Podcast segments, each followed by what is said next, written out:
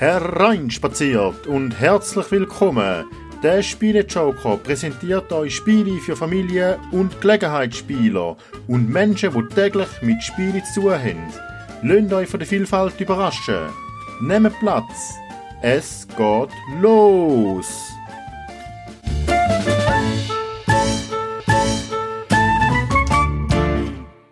Herzlich willkommen zu meinem ersten Podcast. Um was soll es in dem Podcast gehen? Ich möchte euch Brettspiele vorstellen, wo für Familien und Gelegenheitsspieler geeignet sind. Neue Spiele, die noch nicht so ganz bekannt sind auf dem Markt, oder ältere Spiele, die schon fast ein bisschen in Vergessenheit geraten sind, man aber noch immer gut kaufen kann. Besonders ist es mir ein Anliegen, euch zu zeigen, wie vielfältig das die Spielewelt ist und was es da alles zu entdecken gibt. Macht euch auf eine Reise mit mir in die Welt der Brettspiele. Zu mir selber erzähle ich in der Mitte vom Podcast noch bisschen mehr.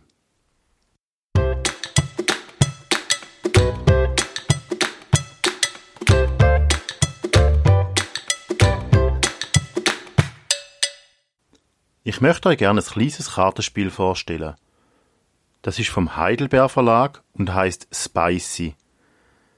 Es ist für zwei bis fünf Spieler, dauert etwa 15 Minuten und ist ab 10 Jahren gut spielbar. Ich denke schon mit bisschen jüngeren Kindern, wenn spielaffin sind.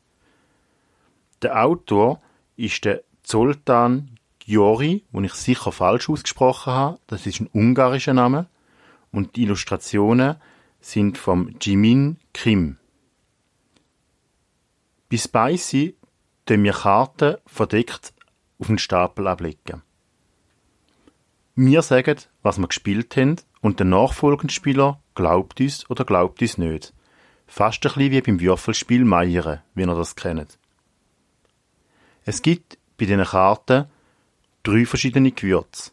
Es gibt Pfeffer, es gibt Wasabi und es gibt Chili. All die Karten gibt's von 1 aufsteigend bis 10. Wenn man eine Karte herleitet, sage ich zum Beispiel, ich habe 5 Chili gespielt. Der nachfolgende Spieler muss das Gewürz angeben und muss eine höhere Karte drauflegen. Also alles, was grösser als 5 bis 10 ist. Er kann die Karte verdeckt drauflegen und sagt dann zum Beispiel, ich habe 7 Chili gelegt. Wenn der nachfolgende Spieler ihm das nicht glaubt, dann sagt er, ich zweifle das an. Mit dem ist es aber nicht gemacht. Er muss auch sagen, was falsch gespielt worden ist. Er kann zum Beispiel sagen, ich glaube nicht, dass es Siebni war. Oder er kann sagen, ich glaube nicht, dass es Chili war. Nehmen wir mal an, er hat gesagt, es ist kein Chili gewesen, er dreht sie um und es ist tatsächlich ein Siebni Wasabi. Dann hat der Spieler, der es anzweifelt hat, recht gehabt. Das heißt, er kommt die Karten, die sich bis jetzt auf der Beine gesammelt haben, über, die darf er vor sich herlegen, das gibt Pluspunkte. Hat er aber gesagt, es ist kein Siebni und es ist halt ein Siebni Wasabi gewesen, dann hat zwar der vorhergehende Spieler gelogen, aber er hat am falschen Ort tippt, was er gelogen hat. Dadurch hat der Spieler, der die Karte reingespielt hat, recht gehabt und der darf Big zu sich nehmen. Der, der nicht recht hat, muss außerdem zwei Karten auf die Hand aufnehmen. Warum ist das schlecht? Wenn man nämlich alle Karten zur Hand ausspielt, kommen wir eine Zehnerkarte aus der Mitte vom Tisch über. So spielen wir Karten um Karten aus. Man darf immer lügen, man kann auch immer anzweifeln, wenn man der nächste Spieler ist, der an der Reihe ist, zum drauflegen. Wenn Spiel fertig ist, das ist, wenn eine besondere Karte auf der Bieg ausdeckt wird, wo man reinmischen in unteren Bereich. Oder aber, wenn alle Zehnerkarten aus der Mitte weggegangen sind, dann werden Punkte zählt. Eine Zehnerkarte gibt 10 Punkte und jede Einzelkarte, die ich verdient habe, gibt 1 Punkt. Wer am meisten Punkte hat, hat gewonnen. So Spiele gibt's eigentlich schon mega viel auf dem Markt. Und eben Meieren mit den Würfel ist eigentlich nicht so viel anders. Jetzt warum ist das Spiel gleich speziell? Spicy macht etwas anders als die meisten anderen Lügespiele. Und zwar gibt es diesen Spielern eine Chance zum Mitspielen, wo ein bisschen Mühe haben, zum Lügen oder zum Blöffen. Denen, wo das schwerer fällt. Weil wenn sie jetzt entlarvt werden, haben sie gleich noch eine 50-prozentige Chance, dass sie durchkommen. Außerdem gibt es auch Strategien. Man kann zum Beispiel bewusst mal ein bisschen verzögerte Karten spielen, um Unsicherheit antäuschen, obwohl man genau die Karte spielt, wo man angesagt hat. Oder man kann es dem Gegner ganz schwer machen, indem dass man zum Beispiel eine Szene spielt, weil auf eine Szene darf man dann auch ein 1, ein 2 oder ein 3 drauflegen. Es hat außerdem in dieser Box noch Zusatzkarten, wo zusätzliche Spielmoden geben. Die habe ich noch gar nicht probiert, weil das Grundspiel gefällt mir schon dermaßen gut, dass ich gar nicht sehe, dass ich da noch zusätzliche Regeln brauche. Spicy hat mir richtig gut gefallen. Außerdem ist auch die grafische Darstellung mega schön. Die Karten sind goldglänzend und die Raubtiere auf der Vorderseite, die verändern sich je nachdem, wie scharf das Gewürz ist, wo man reingehen. Je schärfer das Gewürz ist, umso größer werden die Augen oder umso mehr brennt es aus ihrem Maul raus. Die Darstellung ist sehr schön. Was ein bisschen schade ist, ist, dass zum Teil den Chili drauf sind, zum Beispiel auf der Chili-Karte, aber dass die Anzahl, die drauf ist, nicht mit der Zahl oben im Ecken übereinstimmt. Es ist aber nicht so, dass das wirklich verwirrend ist. Ich hätte es einfach schön gefunden, wenn das auch so übereingestimmt hätte.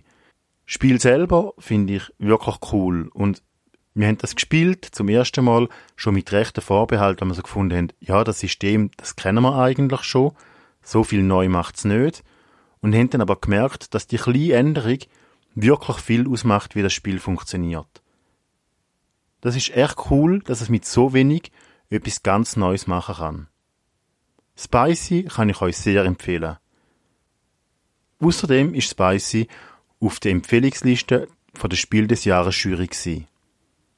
Dort drauf hat es immer mehr als ein Titel, es sind um die sechs oder sieben Titel, können auch mal ein bisschen mehr sein, von Spiel, wo sie gut findet, wo aber nicht nominiert werden. Die Liste wird leider meistens in der Presse gar nicht so beachtet. Dabei hat es jetzt sehr gute Spiel drauf. So wie Spicy uns bewiesen hat.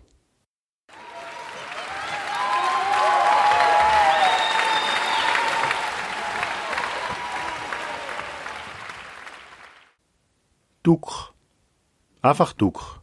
Nicht Donald Duck, sondern Duck. Und auf dem Cover hat es auch noch eine Ente drauf.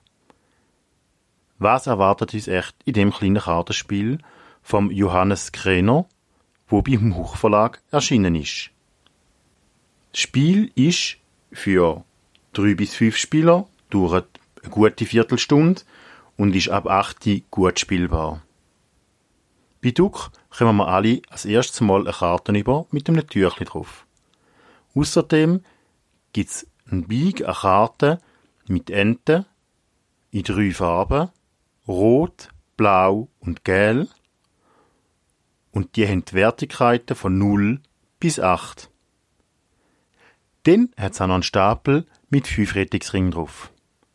Die haben die Wertigkeiten von 6 bis 10 oder wenn man sie umkehrt, von minus 2 bis minus 4 Punkte. Wir mischen all die Karten, mit Ausnahme von der Rettungsring, und die verteilen. Jeder von uns kommt sieben Karten über. Mein Ziel ist, meine Hand leer zu spielen oder mich zu ducken. Das Spiel heißt nämlich Duck, nicht wegen der Ente, sondern weil man sich ducken sollte. Was ducken genau heißt, erkläre ich euch gerade. Ich kann Karten ausspielen, indem ich Strassen habe.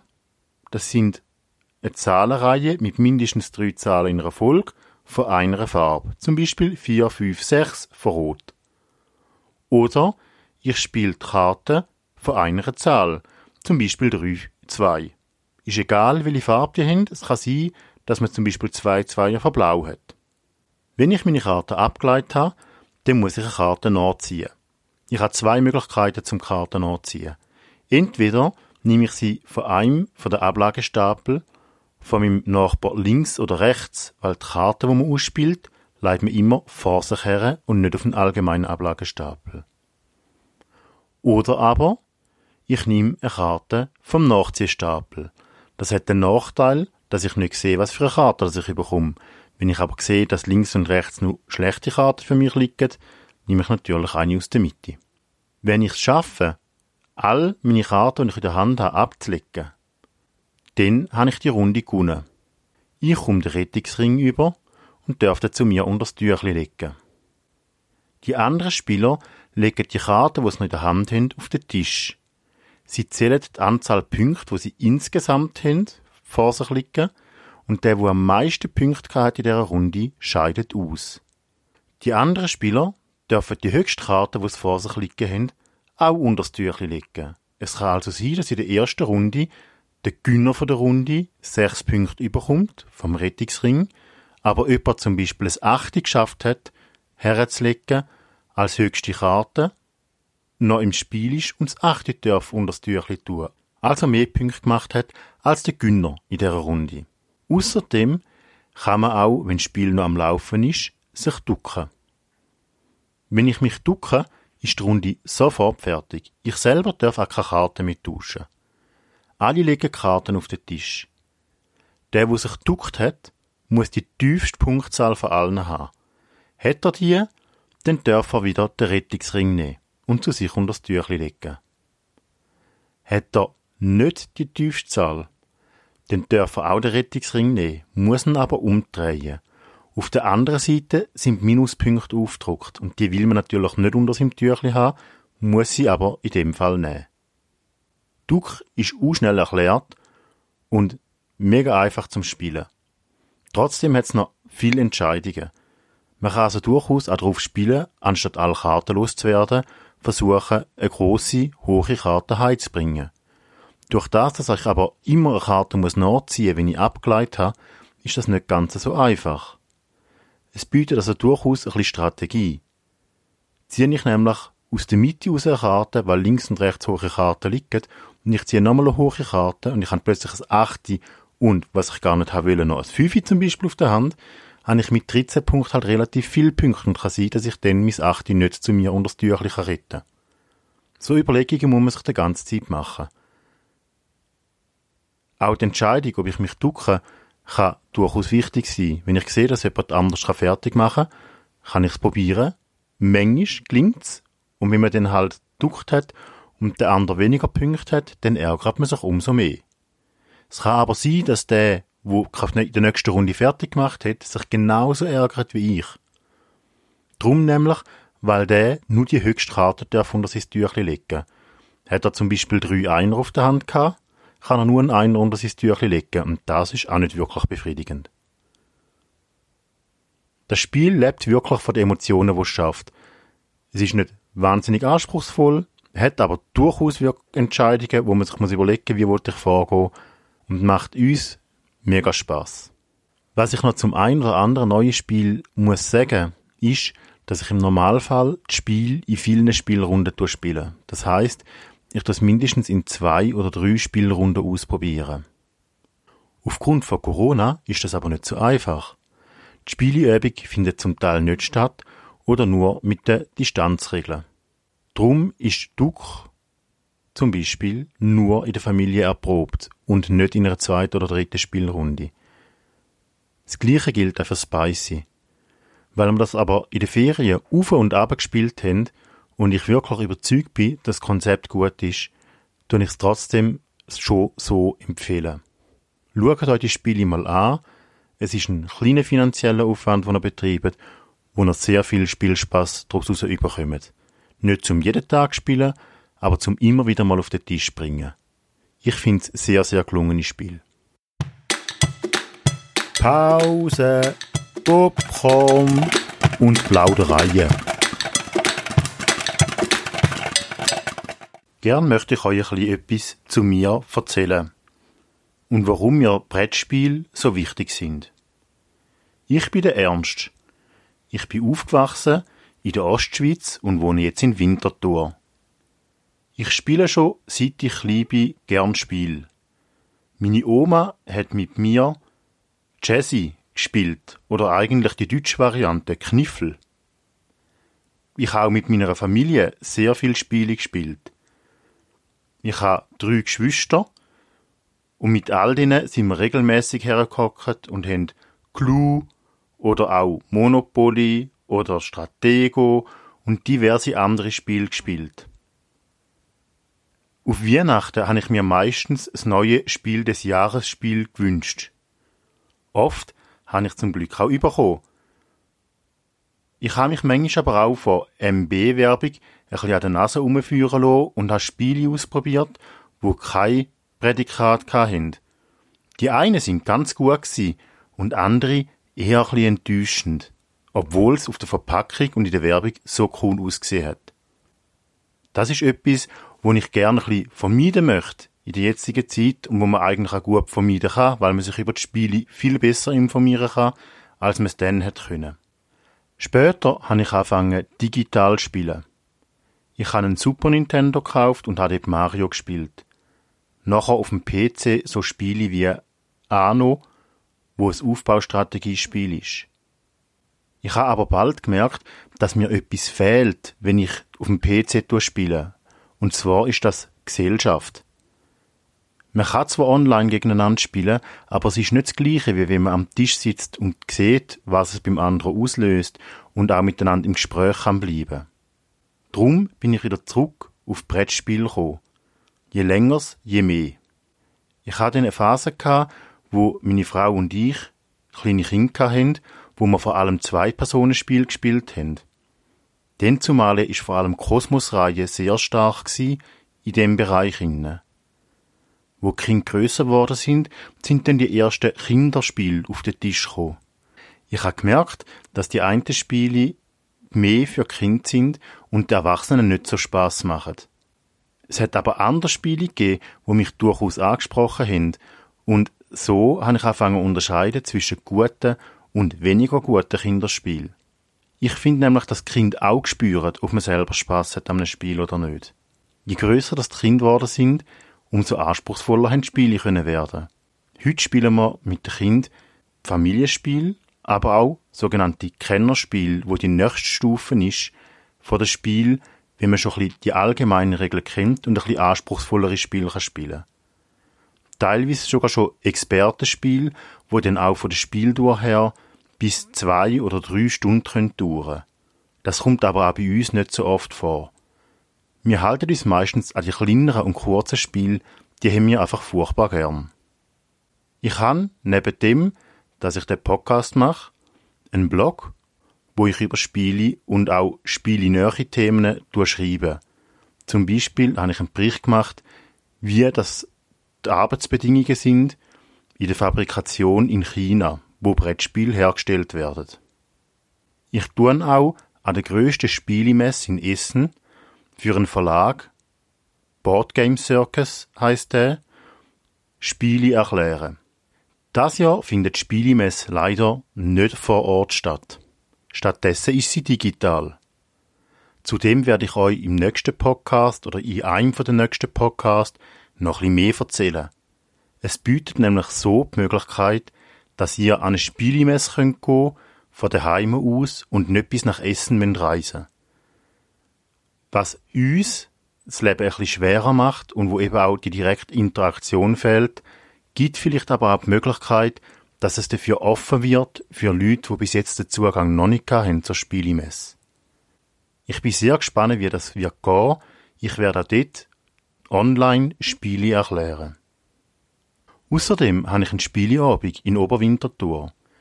Dort sind ihr auf jeden Fall willkommen. Er ist im Anhaltspunkt in Neuhegi.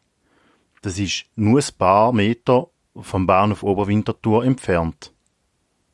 Er findet jeweils am ersten oder zweiten Mittwoch im Monat dort statt. Wenn er genau ist, könnt ihr auf meiner Homepage sehen. Oder ihr könnt euch beim Newsletter einschreiben, damit ihr einmal eine Einladung bekommt. Ich würde mich freuen, wenn ihr den Podcast weiterhört. Und wenn ihr eine Kritik habt, was ich besser machen kann, oder Wünsche und Anregungen, dann freue ich mich sehr auf euer Feedback. Ich wünsche euch weiterhin ganz viel Freude mit dieser Folge.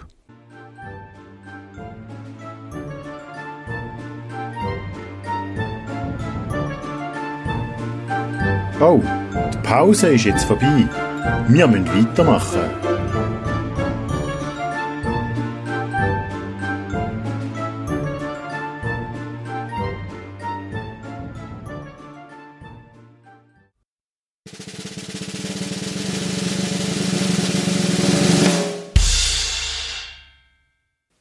Und schon sind wir bei uns im Finale, am Höhepunkt von unserer Vorstellung angelangt.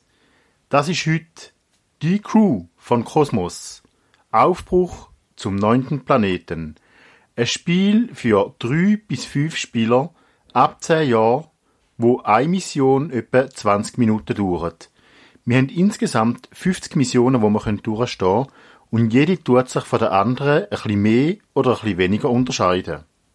Das Spiel ist vom Thomas Singh mit Illustrationen vom Marco Armbruster.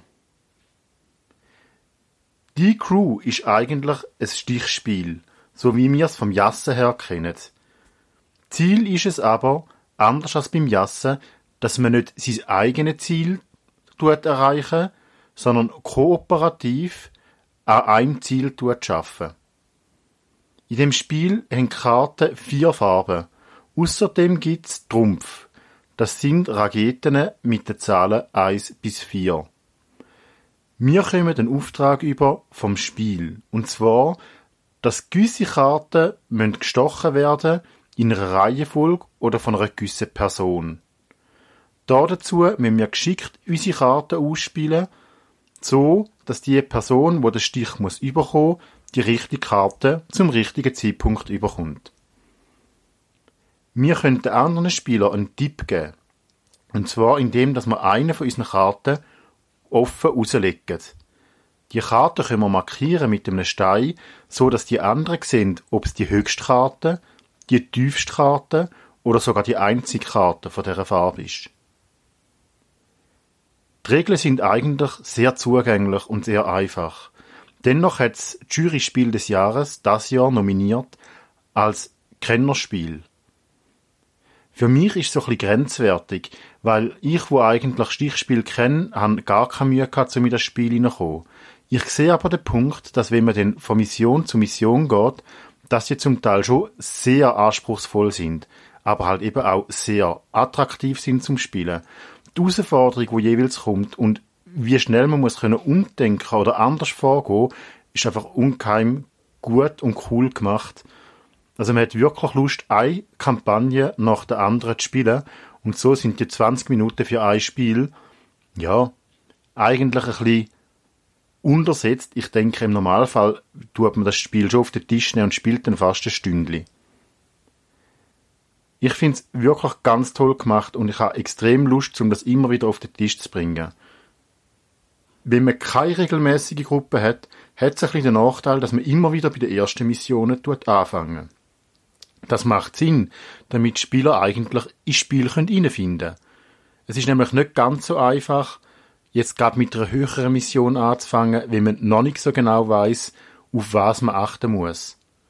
Auch ein geübter Jasser wird am Anfang noch Mühe haben mit dem, weil man ganz anders muss denken als beim Jassen.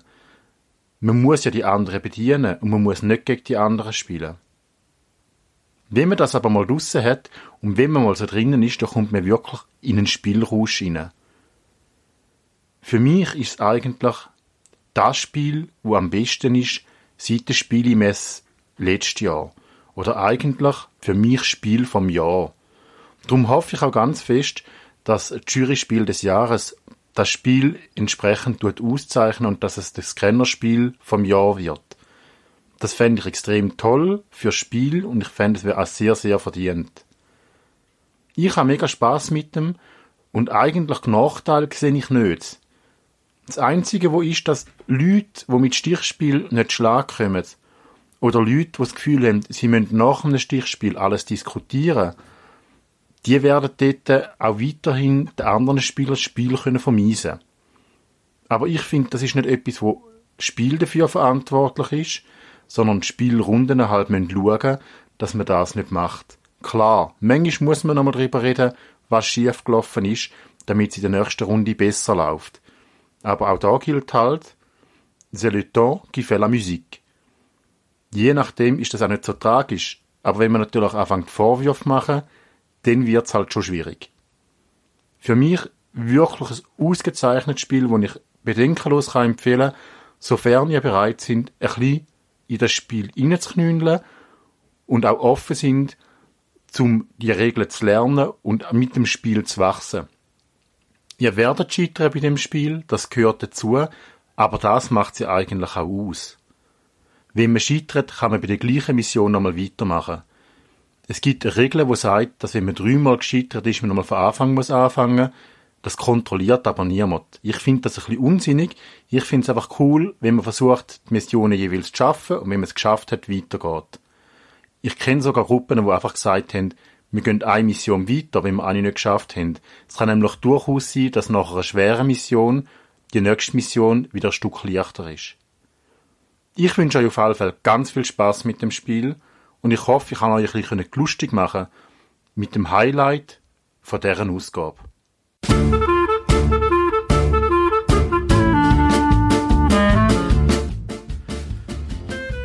Und das wär's vom Spiele Joker. Mein Applaus sind eure Rückmeldungen. Sagt mir, was ich besser machen kann, was ihr gerne würdet hören oder was euch besonders gut gefallen hat. Hinterlasst mir eine Bewertung auf iTunes oder wo immer ihr den Podcast hört. Vor allem aber, hört wieder rein in die nächste Folge vom Spiele Joker. Danke fürs Zuhören und bis bald in der Manege.